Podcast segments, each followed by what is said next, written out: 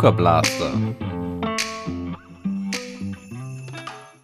Dann würde ich sagen, herzlich willkommen zu einer neuen VUCA Blaster Podcast-Folge der Wollrhein-Ruhr-Community.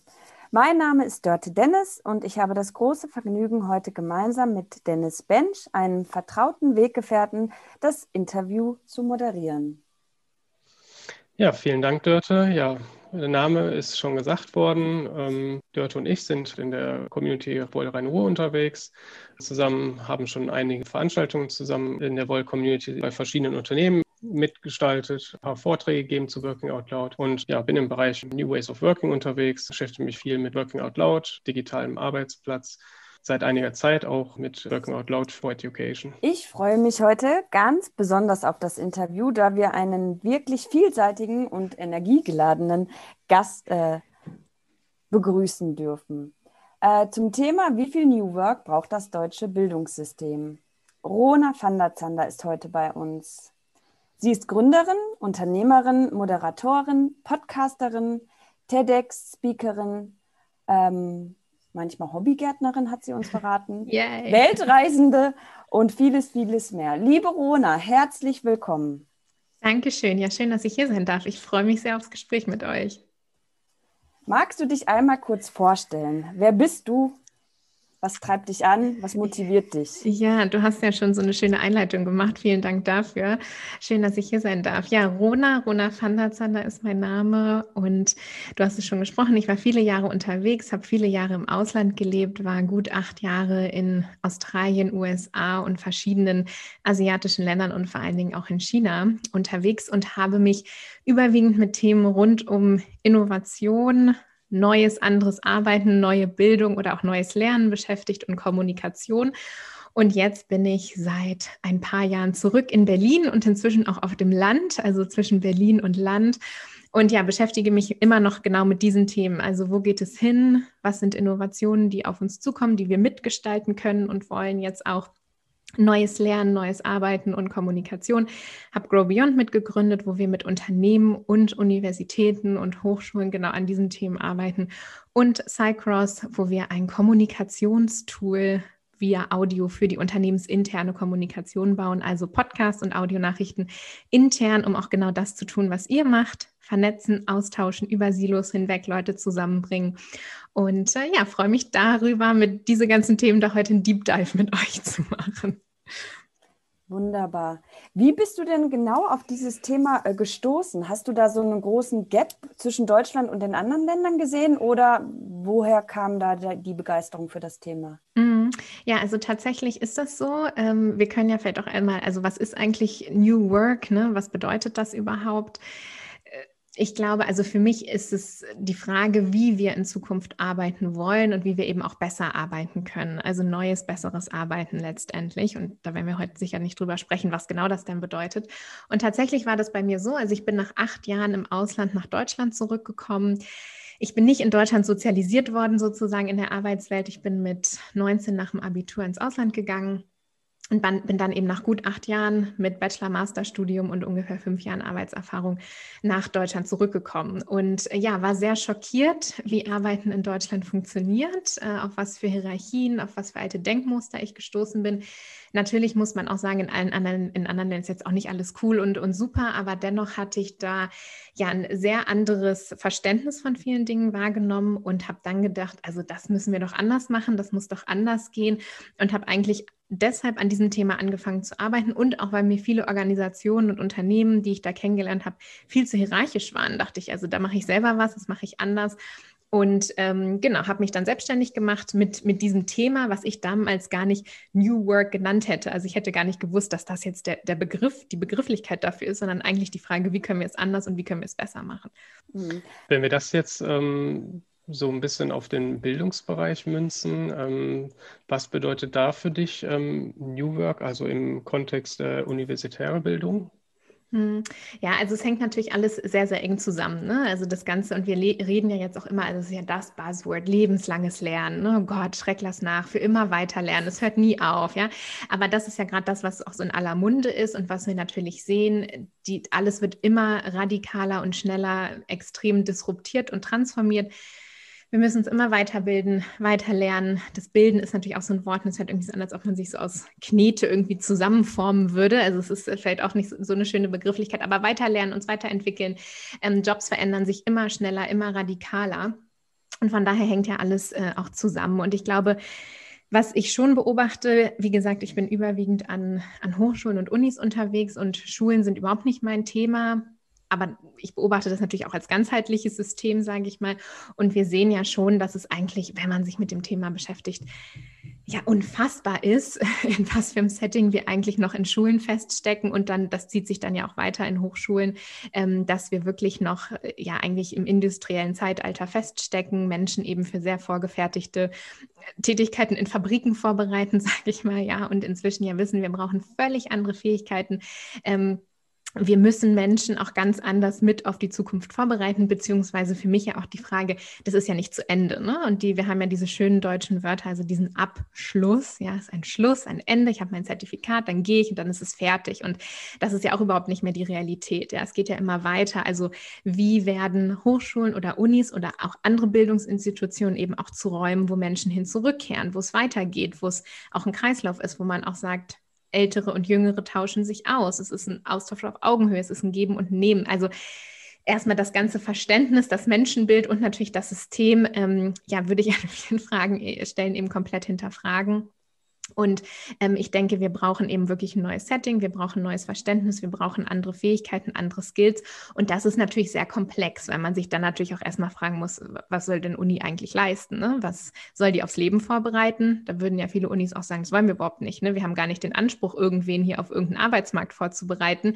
Die Realität ist aber natürlich so, dass ich würde sagen, 90 Prozent der Menschen da sitzen, weil sie eben hinterher einen Job finden wollen und irgendwie klarkommen wollen auf dem Arbeitsmarkt und nicht in die Forschung gehen wollen zum Beispiel. Ne? Aber das ist natürlich also ja, sehr komplex, was alles dahinter steckt. Aber ich glaube, wir müssen in unserem gesamten Bildungssystem uns eben fragen, äh, auf was und wie bereiten wir eigentlich vor, wo geht es hin und wie schaffen wir auch Orte, wo es eben immer weitergeht. Denn es gibt ja eben kein Ende mehr im Lernen. Ja, in deinem TEDx äh, ähm, Talk hattest du auch äh, das Wort Vorlesung einmal erwähnt. Da musste ich ja. total schmunzeln, weil ich sehe bei meinen ähm, Kindern auch, die zur Grundschule gehen, Online-Unterricht haben, da gibt es ganz große Unterschiede. Es gibt mhm. Lehrer, die wirklich total kreativ diesen Online-Unterricht durchführen, auch ja. interaktiv, sage ich mal, im Sinne von New Work. Und dann gibt es wiederum Lehrer, die vorlesen. Ja, ja. ja. Dass du da. Kinder nicht acht Stunden bei Laune halten kannst und die dann auch irgendwann klagen, äh, ist ganz logisch. Ne? Ja. Ähm, wo siehst du denn den größten Handlungsbedarf? Mhm. Ja, also genau das ist, äh, was du gerade ansprichst. Das ist ja eben auch noch so ein altes Verständnis. Ne? Also das, das ist ja so, es ist ja so krass, was sich alles gedreht hat. Und wenn du eben überlegst, gut, wir haben auch in unseren Bildungsinstitutionen, also Wissen ist Macht, ja, und wir haben da eben jemanden, der steht vorne, der darf da jetzt vorlesen oder der hat auch eine hierarchische Position, weil er eben irgendwas weiß. Das ist ja auch total verrückt. Ich habe heute das Internet, ja, ich kann alles jederzeit, also ich habe ja zu viel Wissen eigentlich. Ich habe so viel Wissen verfügbar. Ähm, ich brauche eigentlich auch niemanden mehr, der mir eben irgendwas vorliest fließt im wahrsten Sinne des Wortes, weil ich Zugang zu allem habe. Und ich glaube, das ist natürlich auch ja so radikal, wie transformatorisch das eigentlich ist, ne? dass wir auch wirklich, ich glaube, dieses Verständnis auch von Lehrer oder Lehrerin, lehrender Person, ja, die jetzt irgendwie eine Autorität hat und, und eine Hierarchie, weil sie eben irgendwas weiß, was irgendwer anders nicht weiß. Und das ist ja schon krass. Also ich, wenn man sich das immer mal wieder vor Augen führt, unsere Universitäten, die ältesten Institutionen nach der katholischen Kirche, ja, und wie dies mit äh, Innovation haben, ist ja allseits bekannt. Und das heißt auch das, ähm, das Setting von ich, ich stehe jetzt hier vorne und ich weiß was, ich erzähle euch was, äh, das, das hat sich ja komplett gedreht. Ne? Und ich glaube, da auch wirklich hinzukommen und zu sagen, wie, wie arbeiten wir zusammen, wie, wie enable ich, also wie unterstütze ich eigentlich Menschen, sich auch in diesem Wissens- und Informationsfluss zurechtzufinden. Und gleichzeitig wissen wir ja auch, wir brauchen immer mehr Soft Skills. Und die sind natürlich auch schwerer zu unterrichten, in Anführungszeichen. Ja, also wie, wie bringe ich diese Kommunikationsfähigkeiten, das kritische Denken, das Hinterfragen, das sich immer wieder anpassen, das wandlungsfähig sein. Wie bringe ich das jemandem bei, in Anführungszeichen? Ja, und wie zertifiziere ich auch, ob dieser Mensch das dann hat oder nicht? Ne? Also es sind so viele Sachen, die ich denke von, von Menschenbild, von Setting, von ähm, Abschlüssen, also klar, das ist ja irgendwie was, ne? Und also Unternehmen wollen das, gerade in Deutschland, wir lieben ja Zertifikate, ne? Noch, es ist, hast du es nicht gemacht, wenn du kein Zertifikat dafür bekommen hast. Aber was sagt mir das eigentlich aus? Und wie kann ich auch anders rausfinden, ob Leute das richtige Mindset haben oder wie kann ich auch wieder in, in großen Anführungszeichen, die man jetzt nicht sieht, aber hoffentlich hört, schulen, ja, oder beibringen oder Menschen unterstützen, sich so zu entwickeln. Und ich glaube schon, vieles von dem, was wir in der Zukunft brauchen, ist es leider gerade so, dass wir es nicht nur nicht aktiv trainieren, sondern eben aktiv abtrainieren, ja. Das heißt, die Kreativität, das Out-of-the-Box-Denken, das kollaborative Zusammenarbeiten, das ist ja alles was, was wir in diesem Schul- und Uni-Setting eher abtrainieren, ja, nicht so, sondern steht jemand vor und sagt, das richtig oder falsch. Ähm, Notendruck, diese ganzen Geschichten, die nicht zuträglich sind zu dem, was wir in der Zukunft brauchen. Und ähm, deshalb denke ich, also an wirklich sehr, sehr vielen Stellen brauchen wir eine Revolution. Ich finde, das klingt immer so ein bisschen, ja, eine Revolution, irgendwie so vielleicht ein bisschen ähm, ja irgendwie auch verklärt, aber letztendlich ist es das ja, dass wir wirklich radikal umdenken müssen und Dinge anders machen müssen von, von Kindergartenschule hin, aber dann eben auch zu den Einrichtungen äh, für, fürs Leben letztendlich, ne? also für Universitäten, Hochschulen und da auch, wo Erwachsene dann eben hingehen, um sich weiterzuentwickeln. Da nochmal ein bisschen ähm, tiefer rein mhm, in genau klar. dieses Thema. Ähm, wie würdest du denn beispielsweise ähm, die Rolle eines ähm, zukünftigen Lehrers sehen? Wie könnte er genau das, was du gerade gesagt hast, wie könnte er das bei seinen Schülern, Studenten enablen, hm. dieses neue Lernen? Ja, also ich glaube, dass Lehrer und Lehrerinnen eben viel mehr Coach sein müssen. Das klingt jetzt auch wieder so ein bisschen, also die, alles, was irgendwie cool und neu ist, haben wir immer so diese englischen Begriffe dafür, aber letztendlich eben ein Unterstützer, eine Unterstützerin, ein Coach, die auch wirklich hinguckt und sagt, okay, was möchtest du denn machen? Was brauchst du dafür? Und wir sehen ja auch in vielen Ländern und natürlich auch inzwischen an, an einigen Stellen an Deutschland Beispiele dafür, ne? dass wir eben projektbasiert lernen, dass wir äh, auch als Kind, ich sage, cool, ich will was übers Wel über, über den Weltraum wissen. Ja, ich kann ja nicht alles wissen als Lehrer, Lehrerin. Okay, also wo gehen wir hin? Was brauchst du für Ressourcen? Wie kann ich dich dabei unterstützen? Und genau äh, in diese Rolle reinzugehen. Und ich glaube auch, also die Zeiten, in der wir leben, die sind ja auch schon krass und die sind ja auch sehr anstrengend. Und ähm, da auch wirklich vieles, was eben so soft ist und was manchmal, Dennis, du würdest vielleicht sagen, das klingt so ein bisschen esoterisch, aber letztendlich auch zu sagen, also worin bin ich eigentlich gut? Was sind meine Stärken? Und ich denke, dass es manchmal auch bei mir selber, wenn ich so auf meinen Bildungsweg zurückdenke und gucke, krass, ne, ich habe diese ganzen Einsen gesammelt. Ich war immer eine super Schülerin, ja, ich habe ein super Einser-Abi gemacht, Einser Bachelor, Einser Master. Aber am Ende hat mir das eigentlich alles nichts gebracht, weil dann stand ich nämlich in dieser VUCA-Welt mit meinen ganzen geilen Zertifikaten und was konnte ich damit anfangen, ja? Und dieses, also sich selbst kennen kennenzulernen. Worin bin ich gut?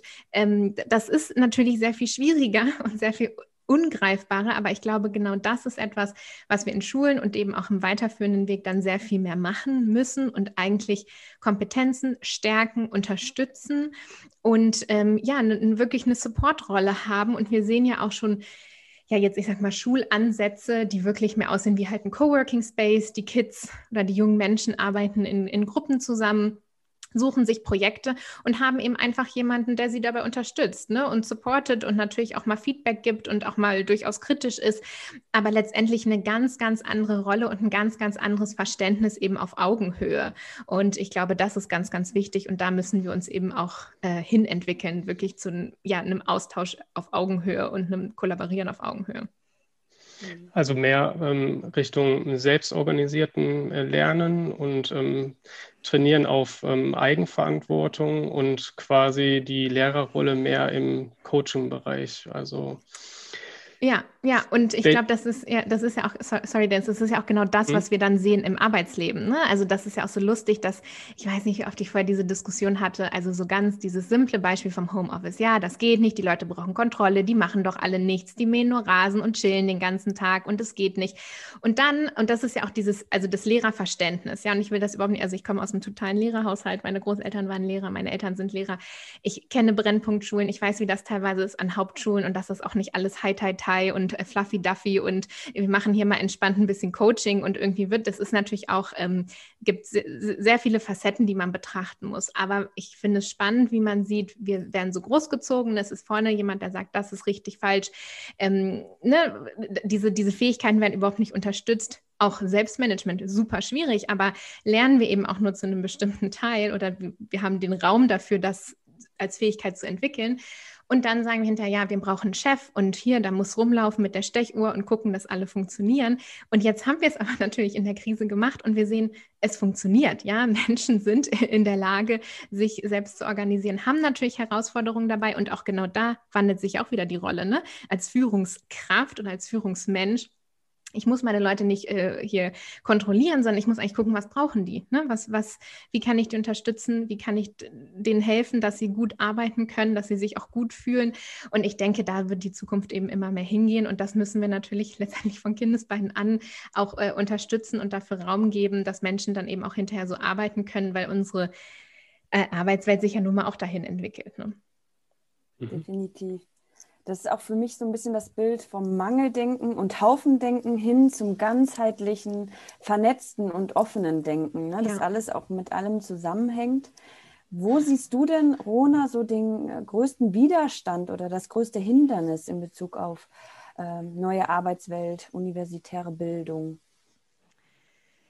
Ja, also in Deutschland, äh, was ich schon, also um nochmal zurückzukommen auf dieses, was war der Unterschied, auch den ich gesehen habe, als ich nach Deutschland zurückgekommen bin. Und klar, es gibt äh, ganz viele Unterschiede auch in allen Ländern. Ne? Das, ich, man kann das ja immer nicht so über einen Kamm scheren, aber meine Wahrnehmung war eben schon erstmal, dass es hier natürlich alles sehr, sehr viel hierarchischer ist als in anderen Ländern. Ähm, sehr viel äh, strikter in vielerlei Hinsicht. Äh, das ist natürlich auch kulturell bedingt, auch unsere Sprache. Ja, also es war auch so ein Beispiel, als ich zurückgekommen bin. Ähm, ich habe einen viel lockereren Umgang auch unter Kollegen vorher kennengelernt. Ja, und war dann so, ne, kam zurück in dieses sehr geehrte Damen und Herren und äh, wirklich, ne, wir kommen hier auf den Punkt. Wir wollen auch keinen Schnack halten. Wir wollen direkt wissen, was Sache ist und ähm, ja, also eine andere Kommunikationskultur auch durchaus sehr viel technikunaffiner und sehr viel, ähm, ja, äh, also eher auf die, die Probleme der Technik gucken und natürlich Datenschutz und so weiter, was ich super finde. Also ich glaube, das ist auch ein Vorteil von Deutschland, dass wir ähm, uns über unsere Daten Gedanken machen und da auch Sicherheitsbedenken immer haben, aber doch sehr bedenkengetrieben und nicht sehr oft sehr lösungsorientiert. Also das können wir denn jetzt auch damit machen. Und ähm, ein Punkt, den ich auch noch äh, sehr stark wahrgenommen habe, war so diese Fehlerkultur in Anführungszeichen, ja, also dieses einfach mal machen und dann geht es halt auch mal schief das ist in Deutschland halt auch, also habe ich überhaupt nicht so erlebt, ja. Und dann war eben, äh, da machen wir jetzt irgendwie alle cool mal eine Fuck-Up-Night, ja, und erzählen mal, wie wir es abgefuckt haben. Aber jetzt sind wir natürlich eigentlich doch wieder total cool, weil wir haben ja was draus gelernt. Und ähm, also immer, es wird auch sehr schnell, ja, so, so unnatürlich irgendwie. Und das habe ich eben im Ausland äh, an vielen Stellen eine sehr, sehr große Offenheit wahrgenommen, auch für mich als junge Frau, der Chancen gegeben wurden und wollte gesagt, ja, cool, ne, die hat Bock, dann soll sie mal machen, dann gucken wir mal, was passiert. Und wenn es halt nicht klappt, lernen wir was draus. Aber das wurde gar nicht so kommuniziert. Ja, es wurde gar nicht explizit ausgesprochen, es wurde einfach direkt so gelebt. Und das sind für mich so Punkte, wo ich denke, da gibt es auf jeden Fall noch ähm, ja, Platz, Luft, Luft nach oben. Und äh, das sind auch so Sachen, wo ich wirklich denke, wir müssen halt jetzt mal unsere Infrastruktur auf die, auf die Kette bekommen. Ne? Das muss jetzt halt auch wirklich mal funktionieren in Deutschland, ähm, dass wir einfach da, dann auch erstmal, also die Infrastruktur und das Toolset dann auch haben, um auch das richtige Mindset dafür zu entwickeln. Ja, auf jeden Fall sehr spannend. Warte, ich kann dazu, ich kann noch eine Sache zu sagen, weil du hast auch gefragt, was muss sich in den Unis verändern, Dörte. Ne? Und ja. ich habe nicht, ähm, das ist Audio, das ist authentisch. Da kommt mal ein Kind, da kommt mal ein Hund, da wird man Faden verloren. Das ist, glaube ich, genau. total, total fein. Ja, ja, aber ähm, meinst, ich, ja. Ich, genau, ich habe ich hab zur Macht, äh, ich wollte noch was zur Macht sagen, also weil das ist ja natürlich auch immer irgendwie so ein Machtverlust, ne? Also was wir angesprochen haben von die, die Führungskräfte in Anführungszeichen, die auf einmal die Leute nicht mehr kontrollieren sollen, so, ja. Und das natürlich auch in den Unis, wenn ich immer Professor war, meistens tatsächlich Professor und weniger Professorin, ähm, Professor war und vorne stand und irgendwie die, die Macht in Anführungszeichen auch hatte und wichtig war und so weiter. Und jetzt soll ich auf einmal auf Augenhöhe und alles anders. Und ich soll auch nicht mehr vorlesen. Also ich habe viele Professoren, die sagen, Vorlesungen halten, vorne stehen und wichtig sein, das ist elementar für die. Ja, das ist das Wichtigste, das ist ein Teil ihrer Identität und jetzt sollen die das auf einmal nicht mehr machen. Also da sind ja auch, ist ja auch durchaus ein Machtverlust in Anführungszeichen und ein Wandel, der da auch ja auf verschiedenen Ebenen stattfinden muss und sich durchsetzen muss. Ne? Ja, und du wolltest was zum Mindset und, sagen. Ja, ganz genau. Aber das hängt auch äh, eng zusammen mit dem mhm. Thema Machtverlust oder Statusverlust. Mhm. Ja, ne? ja. Äh, Angst, deine Rolle zu verlieren ähm, und sich in einer neuen Rolle wiederzufinden. Wie begegnest du denn den Menschen, äh, ich sag mal, mit einem eher geschlossenen Mindset oder Haltung? Ähm, oder begegnen, also wie versuchst du, die zu motivieren, sich zu öffnen, sagen wir es mal so vorsichtig mm. formuliert. Wir wissen mm. alle, wir können andere Menschen nicht ändern, mm. aber ähm, hast du da ein paar Tricks und Tipps, wie du äh, Menschen dann auch zum Grübeln äh, bewegst? Ja, ich glaube, für mich ist immer erstmal wichtig zu verstehen, warum das so ist. Also warum habe ich keine Lust darauf? Ne? Also ist es irgendwie, habe ich das Gefühl, ich kann das nicht? Ähm, habe ich das Gefühl, ich äh, weiß da vielleicht irgendwas nicht, verstehe nicht, warum das jetzt anders gemacht werden soll? Ähm, ist da vielleicht auch, also es, es, gibt ja auch durchaus gute Gründe, in Anführungszeichen, warum Leute äh, keine Lust auf Wandel oder Veränderung haben. Ähm, vielleicht auch, ich bin einfach nur überhaupt nicht davon überzeugt, dass das irgendwie was bringt, dass dadurch irgendwas besser wird. Also für mich ist immer erstmal dieses Warum. Ist das denn so? Also warum will man da nicht mitgehen? Warum hat man keine Lust? Und die Punkte sind ja auch oft sehr valide und die auch ernst zu nehmen und mit dann zu denken bei dem, was da implementiert werden soll oder verändert werden soll. Und ansonsten glaube ich tatsächlich äh, das Vorleben und Vormachen auch einfach. Ne? Also ich habe jetzt auch im letzten Jahr viele Professoren oder auch ähm, andere Leute aus dem universitären Bereich gehabt, wo ich gesagt habe, Leute, ganz ehrlich, komm, lass das doch jetzt mal machen und mal ausprobieren. Und dann habe ich aber gemerkt, da war vielleicht eine Scheu oder bestimmte Dinge waren noch einfach nicht bekannt. Und wir haben dann einfach mal zusammen Workshops gemacht und Sachen ausprobiert. Und unabhängig davon, ähm, ich habe ja die Weisheit auch nicht mit Löffeln gefressen, ja. Und es mhm. gibt ja auch da viele Leute natürlich im System, die jahrelange Erfahrung haben, die viel, viel mehr wissen auch als ich, wo ich sage, super cool, lass uns doch mal austauschen, noch mal gucken, wie können wir es einbringen, wie können wir da zusammen weiterkommen. Und ähm, ja, letztendlich versuchen, Netzwerke zu kreieren, sich auszutauschen, zu gucken, woran liegt das, dass der ein oder die andere da vielleicht noch keine Lust hat und, und nicht mitmachen will. Wie kann man die das auflösen? Oder kann man es vielleicht auch nicht auflösen? Und ist es vielleicht auch valide, dass, dass es da Bedenken gibt und so. Und ja, sich wirklich auszutauschen, die Leute mit einzubinden. Und wir haben dann zum Beispiel auch super coole Workshops in manchen Unis gemacht, halt mit Leuten, also nicht mit Studierenden, sondern eben mit Leuten aus verschiedenen Offices, Lecturers, äh, Professoren und Professorinnen und geguckt, was können wir denn auf die Beine stellen. Und ich glaube, das ist super wichtig. Also Netzwerken austauschen, kommunizieren, drüber reden und die Leute und natürlich das auch immer ernst nehmen. Ne? Warum ist da vielleicht äh, ja, teilweise Widerstand gibt, sage ich mal. Was ist deine Erfahrung, Dörte? Was denkst du? Ja, also wenn ich dich so reden höre, ähm, deswegen hatte ich dich ja auch schon anmoderiert mit äh, Energie geladen. Äh, mhm. Du bist auf jeden Fall auch ein Mensch, der begeistert und auch mit der Begeisterung und mit dem Enthusiasmus ansteckt. Also einfach mal vormachen, miteinander gemeinsam lernen und experimentieren und dann gucken, was bei rauskommt. Und nicht sich da hinstellen und sagen, hey, ich zeige euch mal, wie die äh, ähm, das in China machen oder in Amerika, mm. die sind da schon viel weiter als ihr hier in Deutschland, sondern komm, lasst uns doch mal ausprobieren und ja. eher so mitzureißen, mitzunehmen. Genau, und dann auch mal ja. zu erleben, was halt schon geht oder nicht. Und wie gesagt, ich bin ja, also es gibt ja so viele tolle Leute, auch die da jetzt coole Sachen machen und so vorreiterisch sind. Und ich habe auch so viel gelernt letztes Jahr. Und ich muss ja auch immer wieder sagen, also äh, ja, ich bin jung, relativ jung noch und digital und habe Bock. Und das war ja auch nicht immer einfach. Ne? Also das war ja auch teilweise für mich herausfordernd. Und ich hatte auch manchmal Tage, wo ich dachte, boah, echt kein Bock. Und wie schön es jetzt einfach wäre, wenn ich da hingehen könnte in Person und meinen Kram wieder machen könnte wie vorher. Also ich kenne das Gefühl ja auch selber und natürlich auch eine Unsicherheit. Also wenn ich manchmal, ich habe komplett neue Konzepte ausprobiert, die ich nicht testen konnte, weil ich keine 30, 40 Testpersonen hatte. Und ich habe vorher zu den Studis auch gesagt, ich habe hier eine neue Idee, mal gucken, ob das heute funktioniert. Ne? Kann auch sein, dass total im Chaos endet. Aber das ist eigentlich sogar noch besser, weil dann haben wir noch mehr daraus gelernt, als wenn es sofort funktionieren würde. Ja, also dieses auch, ähm, ich kenne das ja auch selber so, äh, klar, ne? das ist ja auch nicht immer alles nur easy und cool. Und äh, von daher glaube ich, ähm, ja, das auch vorzuleben und zu zeigen und dann auch mit Leuten sich zusammenzutun und Sachen auszuprobieren äh, und manchmal auch so ein bisschen seine eigene Verletzlichkeit zu zeigen und zu sagen, sorry, hat halt nicht geklappt. Das gehört ja auch dazu. Ne? Das ist ja auch eigentlich ähm, ganz gut. Ähm, wir können es ja selber an uns beobachten ne? oder auch an unseren Kindern beobachten. Ne? Dass, du hast ähm, Fehlerkultur angesprochen oder auch die Vorbildfunktion, ne? dass wir im Grunde genommen halt aus Fehlern lernen, ne? ja. von klein auf an. Ähm, ne? Wir lernen zu laufen, fallen hin, okay, stehen wieder auf und laufen weiter. Ähm, aber auch zum anderen, dass natürlich wir auch von unseren Eltern oder halt auch zukünftigen mhm. Rollen halt gewisse Dinge vor, vorgemacht bekommen ne? und uns das halt das halt raussieben und das annehmen, was uns ähm, richtig erscheint. Ne? Ja. Ähm, Was meinst du, was zeichnet für dich ein gutes ähm, ja, digitales Material aus, um die Vorstellungskraft anzuregen, um intrinsisch zu motivieren und vor allen Dingen auch um ja, konzentriertes Arbeiten auch zu ermöglichen? Du meinst jetzt von, wie es aufbereitet sein soll oder was, was stellst Korrekt, du dir ja. vor?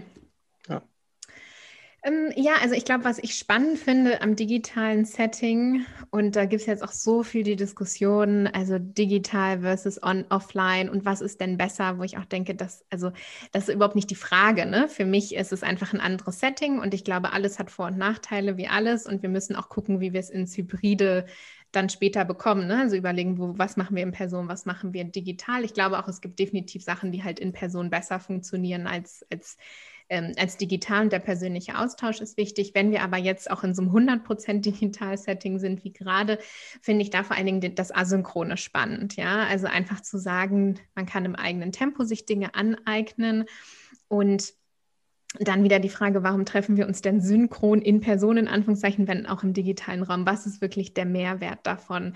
Und das ist was, ähm, ja, wo, wo, ich auch immer noch, also selber weiterlerne und glaube, da können wir auch alle noch besser drin werden, letztendlich zu sagen, äh, vorher Input und sei es über Videos oder Texte oder Podcasts, Audiomaterialien. Ich kann mir in meinem eigenen Tempo Dinge aneignen, anhören und dann kommen wir eben zusammen, um gemeinsam daran zu arbeiten, Fragen zu stellen ähm, uns auszutauschen, was auch immer. Also ich finde alles, was eben so eine Synchronbeschallung oder sowas im digitalen Raum ist, ähm, ja, ganz schwierig. Natürlich kann Input am Anfang sein, ne, irgendwie zehn Minuten was in Kontext setzen. Wir haben uns alle was angeguckt und jetzt tauschen, ne, setze ich nochmal den Rahmen und dann tauschen wir uns aus oder so. Äh, klar, aber irgendwie so ein, zwei Stunden was zu erzählen, was ich mir dann auch einfach in meiner eigenen Zeit anhören, hätte anhören können. Ähm, das ist was, ähm, wo ich glaube, da liegt einfach im digitalen und im, in diesem ja, digitalen Lernsetting eine große Möglichkeit. Und dann auch eine Vielfalt zu bieten. Also Menschen arbeiten und lernen ja eben auch unterschiedlich. Ne? Für den einen oder die eine funktioniert Audio besser, andere arbeiten gerne mit Text. Also auch eine Vielfalt ähm, anzubieten und auch da schon wieder dieses reinzugeben, also guckt halt selber, ne? alles ist da. Also wenn man lernt, mit dem World Wide Web umzugehen, hast du da alles. Du hast Netzwerke, du hast, Com Netzwerke, du hast Communities. Du kannst ja letztendlich alles online lernen ähm, und da dann vielleicht eine Hilfestellung auch zu leisten. Also wie finde ich mich denn da zurecht? Wie finde ich denn auch raus, was zu mir passt? Ich glaube, das ist wichtig in diesem Setting. Wenn das die Frage beantwortet, Dennis. so, das ist mein Input dazu. Das hört sich sehr gut an. Ja, genau, ja. das beantwortet auf den Punkt meine Frage. Danke. Sehr gut.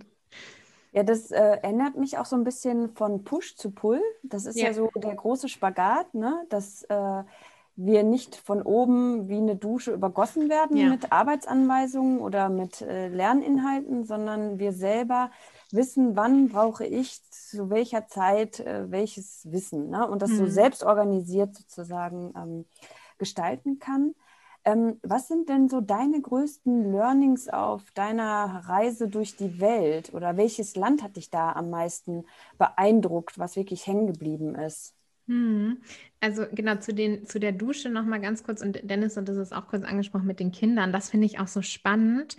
Also ich habe ja selber keine Kinder, aber ähm, nehme es natürlich so um mich herum auch wahr und weiß natürlich, wie unglaublich neugierig Kinder sind. Ihr werdet das selber noch besser wissen, weil ihr gerade kleine Kinder habt, die natürlich auch alles in den Mund stecken und alles ausprobieren wollen und wissen wollen und warum, warum, warum. Ähm, und das finde ich immer so, so spannend. Also das, also lernen und Sachen verstehen setzt ja Endorphine frei. Ja? Wir wollen alle lernen, wir wollen verstehen, wir wollen weiterkommen kommen. Und dass man dann hinterher so ein Bild hat, auch dieses oh, lebenslanges Lernen und wann ist endlich der Abschluss, wann ist es endlich vorbei. Total konträr zu dem, was wir eigentlich sind und wie wir eigentlich sind. Und ich glaube, diesen Spirit beizubehalten und dann eben auch zu sagen, ähm, ja, wie, wie, wie, behalte ich den bei? Ne? Wie unterstütze ich das, dass Menschen eben auch rausfinden, was, was wollen sie sich weiter in den Mund stecken, sozusagen, was wollen sie kennenlernen, worüber wollen sie lernen, dass genau dieses Setting beibehalten wird. Und, und das dann auch auf deine Frage, was hat mich beeindruckt? Also ich habe in verschiedenen Ländern verschiedene Projekte kennengelernt. Ähm, zum Beispiel habe ich vor ein paar Jahren schon noch, als sie relativ am Anfang standen, äh, Learn Life in Barcelona besucht, die da ja so einen Campus gebaut haben, wo eben junge Menschen wirklich projektorientiert, letztendlich auch in diesem Coaching-Setting, so was ich vorhin schon angesprochen hatte, lernen. Das fand ich sehr faszinierend, weil ich, also ich war zwei, dreimal da über einen Zeitraum von einem Jahr oder so und auch wirklich gesehen habe, wie dieser Campus mit entstanden ist.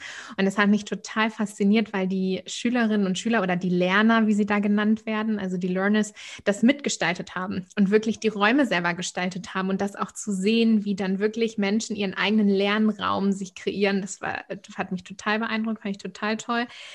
Ähm, natürlich wissen wir auch ne, so in den skandinavischen Ländern, dass es da viele coole Ansätze gibt, was Schulen, aber eben auch was Hochschulen und neue Lernräume und neue Lernkonzepte angeht.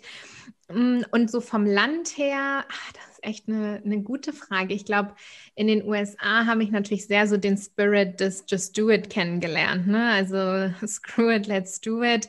Ähm, sehr, sehr schnell, sehr offen, viel ausprobieren und eben schon sehr konträr in den USA, äh, in Australien tatsächlich auch, also mehr so diese Anglo-Saxon-Setting, dass ähm, ja, dass äh, einfach die Bedenken gar nicht so groß sind. Ja, also hier ist immer erstmal, oder in Deutschland halt nehme nehm ich das öfter so wahr, dass immer erst, ah, was kann denn alles schief gehen und was ist, wenn das nicht klappt und so. Und das hat sich da oft gar nicht so gestellt, die Frage, sondern einfach, ja, hört sich gut an, lass mal machen. So. Also sehr, ähm, sehr anderer Blick auf die Dinge.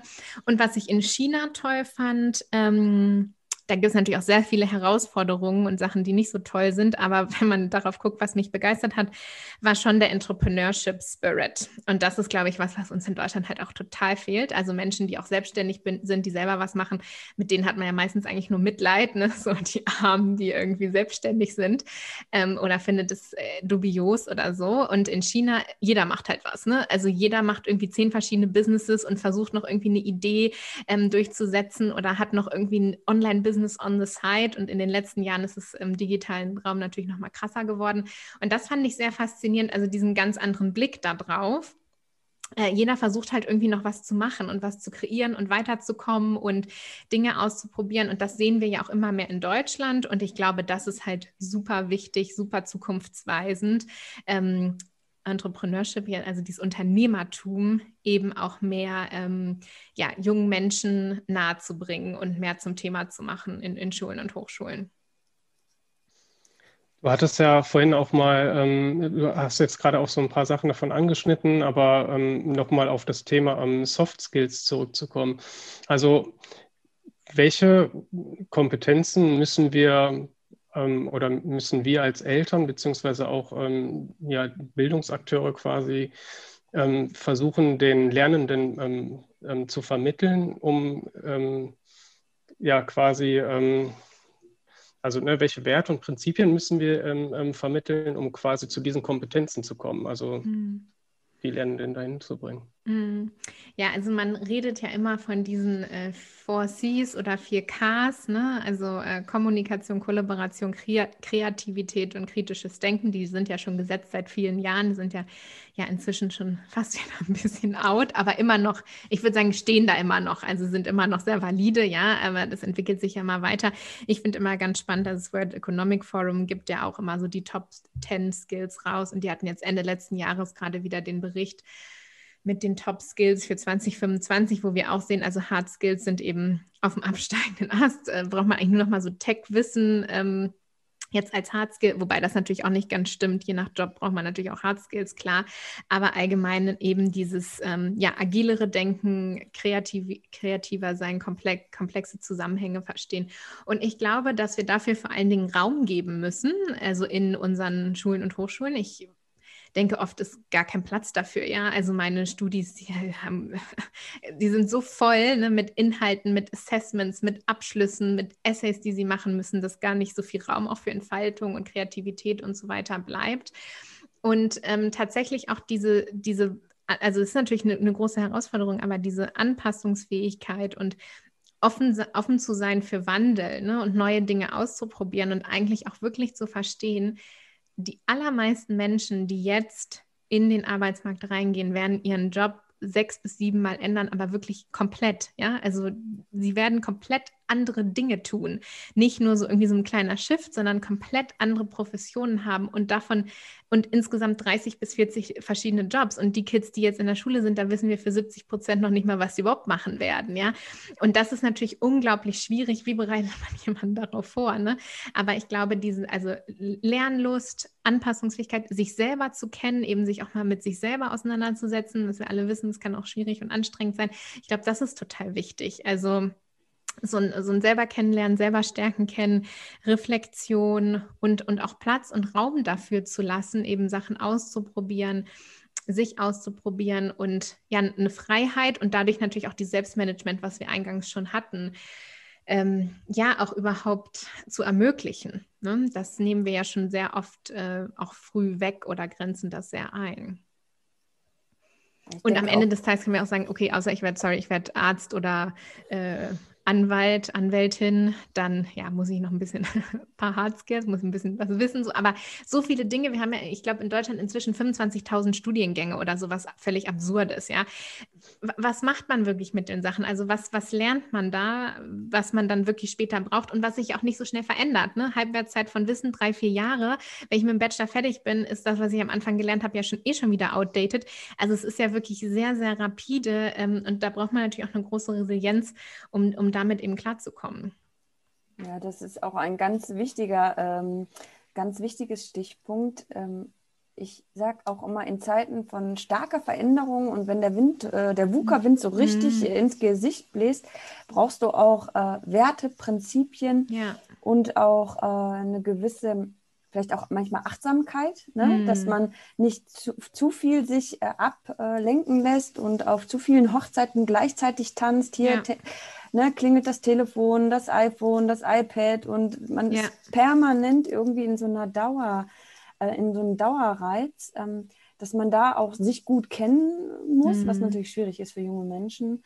Ähm, aber finde ich ganz spannend. Und du hast gerade das Weltwirtschaftsforum angesprochen. Ich erinnere mich, äh, ich glaube 2019 hatten die das veröffentlicht. Da war auf dem zweiten Platz einmal das Thema, was wichtiger wird, die Soft Skills, mhm. war soziales Lernen, mhm. was wir ja auch mit dieser äh, Working Out Loud äh, Methode äh, vorantreiben wollen.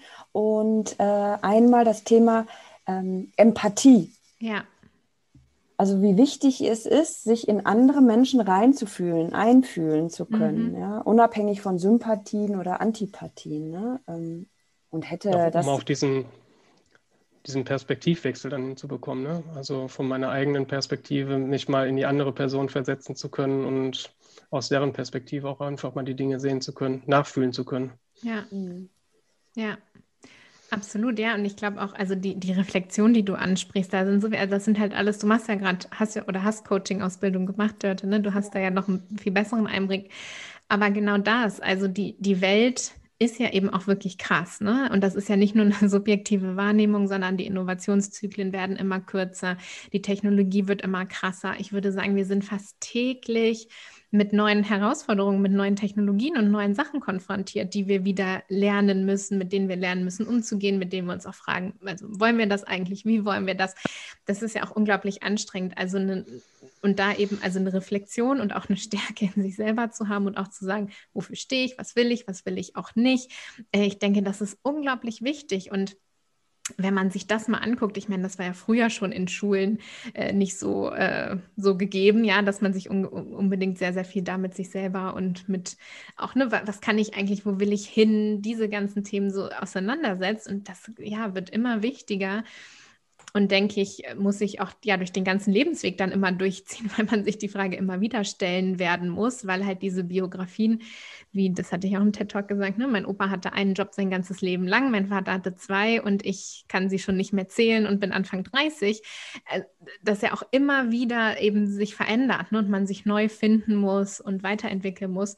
Und das ist schon, also es ist auf jeden Fall krass und da auch eine Stärke in sich selber zu haben, ne, total wichtig. Sollte denn persönliche äh, Entwicklung, Weiterentwicklung ein Unterrichtsfach sein, was noch an den deutschen Hochschulen oder auch Schulen fehlt? Ja, also ich weiß gar nicht, ob ich auch noch so in Fächern denken würde. Ich glaube, das ist halt auch so eine, so eine Herausforderung, ne, dass wir halt immer noch so dieses, also was ist, und was ist eigentlich Deutsch? Ja? Was macht man eigentlich in Deutsch irgendwie 15 Jahre lang oder so oder 10? Ähm, Genau, also gar nicht mehr so in, in, Fächern, sondern wirklich eben vielleicht in Projekten oder auch äh, ja, nochmal anders sich zu überlegen, wie die Sachen zusammenhängen und genau dafür Raum zu schaffen oder auch wirklich äh, ja, Coaching-Ansätze in Schulen zu haben, ja, dass man ähm, sich mit, also dass auch ein Coach mit da vor Ort ist und sich austauscht mit den jungen Menschen, äh, über Dinge zu reflektieren, sich mit sich selbst auseinanderzusetzen. Und also ich habe keine Coach-Ausbildung, keine Coaching-Ausbildung, aber da gibt es ja so viele tolle Ansätze, die so super sind, um auch einem eben so ein Toolset selber an die Hand zu geben. Und ich fände das total super, wenn das auch mehr mit reinkommt in, ja, in diese Lernorte. Das erinnert mich jetzt wieder so ein bisschen an Working Out Loud, ne, Dörte. Mhm. Ähm, wenn wir da halt ähm, darüber nachdenken, dass im Grunde genommen ja auch da der, der Weg eigentlich das Ziel ist. Ne? Also, mhm. Also, dass wir uns zwar selber ein persönliches Ziel setzen, aber quasi mit den Übungen, die innerhalb von Working Out Loud ähm, ja, vollzogen werden, sage ich mal, ähm, dass man sich dadurch halt wirklich diese Werte und Prinzipien eigentlich in Anführungsstrichen automatisch eigentlich aneignet. Ne? Ja, und, und nebenbei und keine wirklich einzelne Übung darstellt. Ne? Ja. Und dass die Weggefährten eigentlich die wichtigsten sind. Genau der Austausch. Ja. ja. Rona, ähm, was würdest du dir denn wünschen ähm, für Deutschland oder für die Bildung, was sich am notwendigsten, dringendsten ändern sollte? Also wenn du jetzt Bundeskanzlerin wärst oder die gute Fee, was, was wären so die Top drei, wo du sagst, das, das wäre hm. einfach, da, da müssen wir ran? Hm. Schon viel zu spät. Die Uhr tickt immer schneller ja. und wir schlafen. Wir sind da noch so im dünnen Röschenschlaf. Hm. Ja, also schwierig, schwierige Frage auf jeden Fall. Und wie gesagt, alles ist ja auch sehr komplex. Wir haben ja so ein paar Sachen angerissen, aber es hängt ja auch immer so viel dran. Ne? Und überhaupt erstmal die Frage, was ich eingangs zum Beispiel sagte mit den Unis, wo, was sollen die eigentlich leisten? Wofür sollen die eigentlich stehen? Sind das jetzt Lernorte? Sind das Forschungsorte? Haben die eigentlich einen Forschungsauftrag? Was bedeutet das auch für die Zukunft? Wer kommt dahin zurück und so weiter? Was ich mir aber auf jeden Fall erstmal wünschen würde, also ein erster Punkt ist Infrastruktur. Ich glaube, dass äh, das wirklich jetzt mal an der Zeit ist und dass dass das teilweise schon krass ist, was ich da auch noch für Diskussionen habe. Und wenn das einfach nicht da ist, dann bringt halt auch alles andere nichts. Ne? Wenn wir nicht die richtige Infrastruktur haben, keine technologische Ausstattung. Und dann klar haben wir solche Geschichten wie Digitalpakt und so weiter. Und dann ist das alles so kompliziert und keiner kommt an die Kohle. Und also, dass wir ähm, wirklich die Infrastruktur haben, dass wir den technologischen Zugang haben ähm, und eben auch für die Teilhabe, denke ich, wird das oder ist es natürlich auch einfach immer wichtiger, dass ähm, jeder und jede da Zugang haben kann. Ähm, und ich wünsche mir ja so ein neues Menschenbild, glaube ich. Also das ist definitiv ein guter Feenwunsch. Ähm, aber ich glaube auch, wir sind auf dem Weg dahin und natürlich auch mit dieser Generation, die jetzt heranwächst. Du hast das Thema Empathie angesprochen und natürlich dann auch eine Leadership in der Zukunft. Wie wird eigentlich geführt? Was ist mein Menschenbild? Wie sehe ich die Zusammenarbeit mit anderen an? Und dass wir uns da einfach viel mehr auf Augenhöhe begegnen ähm, und dass dadurch auch äh, ja so ein lebenslanger Austausch, also dass wir auch wirklich diese, diese Abschlüsse und dieses Abgekattete nicht mehr so im Kopf haben, sondern auch wenn ich mir jetzt die, die Universität für die Zukunft wünschen könnte, wäre das eben ein Lernort, wo Menschen hin zurückkehren und im Austausch bleiben, wo Mentorship passiert, wo eben ähm, ja ein Austausch auf Augenhöhe zwischen jüngeren und älteren Menschen, Menschen von verschiedenen Hintergründen stattfindet und ähm, der auch das vorlebt, wo wir hinwollen. Ja, also der eben natürlich erstmal eine super digitale Infrastruktur hat äh, und der aber eben auch biodivers ist, wo es Hochbeete gibt, wo es Natur gibt. Also, dass wir auch Orte, wirklich auch durchaus physische Orte kreieren, wo wir auch so ein Zukunftsbild zeichnen, ne? von wie soll eigentlich die Zukunft aussehen, wo wollen wir hin und dass sich da eben Menschen mit verschiedenen Hintergründen treffen und austauschen. Und das ist ja auch eine Riesenfrage, was ist mit all den Menschen, die in Unternehmen arbeiten. Das war ja bis jetzt oftmals sehr sich selbst überlassen oder es war dem Unternehmen überlassen, irgendwie zuzusehen, wie diese Menschen mitkommen. Und da eben auch zu sagen, es gibt coole Orte, Makerspaces, wo wir halt zusammenkommen, wo wir uns austauschen, wo wir auch einfach Spaß an der Sache haben, äh, weil das ist ja eigentlich, das hatten wir ja mal so das, das Grundlegende als, als junger Mensch, eben man hat Spaß daran zu lernen, sich weiterzuentwickeln. Und das wird für die Zukunft meines Erachtens natürlich super wichtig, auch um diesen Wandel wirklich mitzugestalten und dann auch zu sagen, was wollen wir eigentlich und was nicht. Was denkt ihr? Was wäre so euer Wunsch? Habt ihr was? So, einen vielleicht? Dörte, ich lasse dir den Vortritt.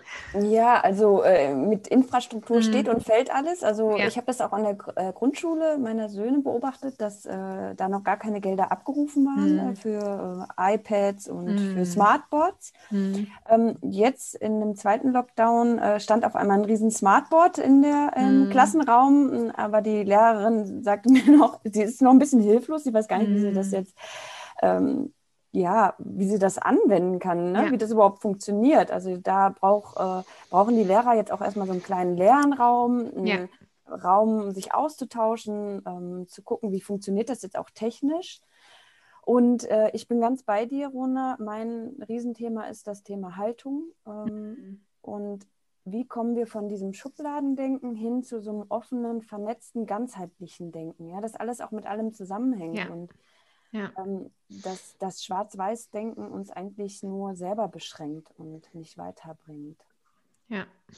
Ich würde gerne, ähm, ja, dass wir ähm, ja, zu einem anderen, in Anführungsstrichen, Wertesystem kommen. Mhm. Also Sprich, ähm, also mir gefällt beispielsweise dieser Montessori-Gedanke sehr gut. Der geht halt ne, in dieses ähm, selbstorganisierte, eigenverantwortliche Lernen halt rein. Und ähm, ich würde mir halt wünschen, wenn man, wenn man das halt sieht, ähm, ich muss irgendwann, selbst wenn ich meine Kinder jetzt auf eine Montessori-Schule schicken würde, ähm, in der Grundschule oder vielleicht auch noch in einer weiteren führenden, führenden Schule, hätten die, glaube ich, ein Problem, hinterher ähm, ein Abitur zu machen, beziehungsweise auch letztendlich ähm, studieren zu gehen. Ähm, mhm. Und ich würde mir halt wünschen, dass, ähm, ja, dass man in dieses System halt quasi in diese ja, in, diese, in diese Werte quasi ähm, letztendlich ähm, so ein bisschen mehr transformiert. Also dass wir im Grunde genommen ein System finden, in Anführungsstrichen, um auch anders festzustellen, ähm, habe ich mein, mein in Anführungsstrichen Kompetenzlevel erreicht, um halt in eine Universität besuchen zu gehen und ähm, ähm, um oder auch um auf die Arbeitswelt in, mein, in meinem Wunschberuf beispielsweise ähm, ja letztendlich arbeiten zu können, tätig zu sein. Ja. Das würde ich mir für meine Kinder wünschen und für Dörtes Kinder und für alle Kinder eigentlich. Ja. Ja, es gibt ja auch schon gute Beispiele, ne, aber die sind leider noch in der Minderheit. Ne? Zum Beispiel die Evangelische Schule in Berlin, die genau. ja auch voll mhm. auf Augenhöhe, auf Selbstorganisation, mhm. die Kinder können mitbestimmen. Ja. Da gibt es dann diesen Open Mic Friday, mhm. ja, wo man dann mal anderen Danke sagen kann. Ne? Ähm, genau, also es gibt ist super ja alles coole, umsonst. Ne? Genau, also es gibt super coole Ansätze schon, aber äh, ja, das, was du auch gesagt hast, also ich glaube auch Schulen und natürlich auch Unis brauchen einfach so ein CIO. Also es muss einfach überall jetzt jemand auch zugeben, der einfach für die IT zuständig ist. Und vor ein paar, vor ein paar ja, Monaten, würde ich sagen, das auch mal noch so ein bisschen belächelt. So, ne? Und äh, inzwischen denke ich, das geht einfach nicht mehr anders. Du brauchst wirklich an diesen Institutionen einfach jemanden, der für die Technik zuständig ist, der ansprechbar ist. Ich habe vor ein paar Jahren, ähm, schon zwei Jahre oder so her, auf dem Forum Bildung Digitalisierung ein Panel ähm, moderiert, da war eine Frau aus Singapur, die da auch von so einer fortschrittlichen Schule war, die gesagt haben, klar, ne, wir haben ein paar CIOs sozusagen oder ein paar ITler da bei uns an der Schule, die auch genau was du angesprochen hast, für die Lehrer, Lehrerinnen dann da sind, die die supporten, die mit denen die Sachen durchgehen, die für Fragen zuständig sind und so weiter. Also ähm, super wichtig und äh, ja, und das auch, was, was, was du gesagt hast, Dennis, mit diesem Menschenbild und, und Zugang schaffen, also das kann ich auch nur unterstützen. Und ja, es gibt die Beispiele, aber eben auf breiter Front und man sieht ja, es funktioniert. Ne? Ähm, und, und dann auch nochmal wegkommen oder vielleicht kommen wir weg, also bis deine Kids dann so weit sind, vielleicht brauchst du auch gar kein Abitur und gar keine Abschlüsse mehr, weil es einfach, ne, es gibt Mikro-Degrees, Nano-Degrees, kleinere Häppchen, Sachen, drei Jahre irgendwas lernen, was dann eh outdated ist, ist ja sowieso schon crazy, ja. Also, dass man eben kleinere Pakete auch schnürt und dann auch Unternehmen, Institutionen, wie auch immer, ganz anders gucken haben die Leute das richtige Mindset oder nicht? Denn gerade ist dieses Zertifikat ja auch nur noch ein Loch in meinem Sieb sozusagen. Ja, wer fällt durch? Ah, okay, die hat das Zertifikat, diesen Runde weiter. Da werden wir in Zukunft allein durch Technologie hoffentlich wahrscheinlich auch andere Ansätze sehen, um zu gucken, eigentlich, wer passt zu uns und wer nicht, wer bringt das richtige Mindset mit, gerade wenn wir über Soft Skills reden. Ne? Wie testet man die und so? Das ist ja auch schwierig. Sehr viel schwieriger, als zu sagen, okay, die Person weiß jetzt, was eins plus eins ist. Ähm, also von daher bin ich da auch gespannt, was in zehn Jahren überhaupt sein wird. Ne? Ob ähm, ob man dann auch noch so Zertifikate äh, fokussiert ist, sage ich mal. Ja. Liebe Rona, der Podcast neigt sich leider schon dem Ende zu, aber ich hätte noch eine letzte ja, Frage, klar. wenn der Dennis nicht auch noch eine hätte. Und zwar, ähm, welche Empfehlungen hast du äh, für unsere Hörer und Hörerinnen oder Studierende? Was wäre so dein, ja, dein Tipp? Mhm. Ja, also ich finde, wenn die den Podcast hören, ist das ja schon mal super. Das ist ja schon mal ein, richtig, ein guter Schritt in die richtige Richtung. Und sie sind ja vielleicht sogar dann auch in diese äh, Working Out Loud Communities mit involviert. Und ich glaube, das ist super wichtig. Also sich zu vernetzen, äh, vernetzt euch mit Leuten, die an Themen arbeiten, die ihr auch spannend findet.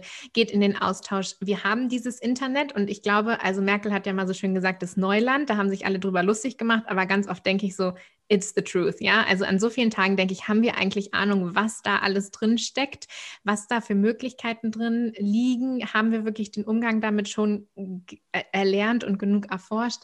Also wirklich ähm, auch mal zu gucken, man hat so viel Zugang zu so viel Wissen, zu so vielen Quellen, von Podcasts über Videos zu Massive Open Online Courses, eben zu Communities und da wirklich ähm, ja sich mal reinzubegeben, sich zu vernetzen, Leute zu finden, die an den gleichen Dingen eben auch Interesse haben, in den Austausch zu gehen und eben dran zu bleiben. Also es hilft nichts außer eben dranbleiben und ich glaube, wenn man da die richtige Community und die richtigen Menschen um sich herum hat, ähm, ist das für die Zukunft total wichtig, sich also mit Leuten zu umgeben, die auf die, auf ähnliche Dinge auch Bock haben und natürlich sich auch immer mal wieder ins Ungewisse, ins Unbekannte zu begeben, also selber so diesen Muskel zu trainieren, das auch mal sich unwohl zu fühlen, sage ich mal. Also wenn ich irgendwie so merke, hm, da fühle ich mich unsicher, vielleicht genau da auch mal reinzugehen und das mal auszuprobieren.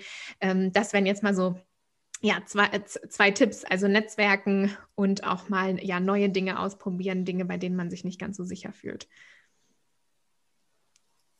Das Dennis, ist doch ein wunderschöner Ausklang. Also okay. ich ähm, würde sagen, ähm, das waren noch ein paar sehr schöne Worte und ähm, ich hätte eigentlich dieselbe Frage im Kopf gehabt, von daher hast du sie bereits beantwortet.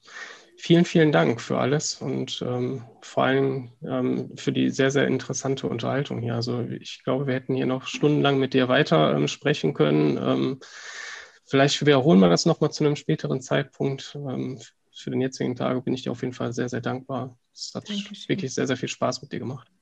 Dem genau, kann ich mich nur anschließen, äh, Rona. Ich hätte auch noch Stunden mit dir quatschen können, aber ähm, ja, die Arbeit ruft und die Ja, vielleicht kriegen wir ja ein, paar, ein bisschen Feedback oder auch Ideen oder so von den Zuhörerinnen. Dann können wir nochmal eine Folge machen und dann nochmal ein paar Themen auch noch äh, weiter und tiefer diskutieren.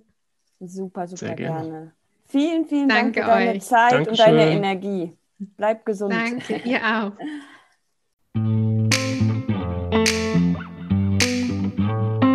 VUCA Blaster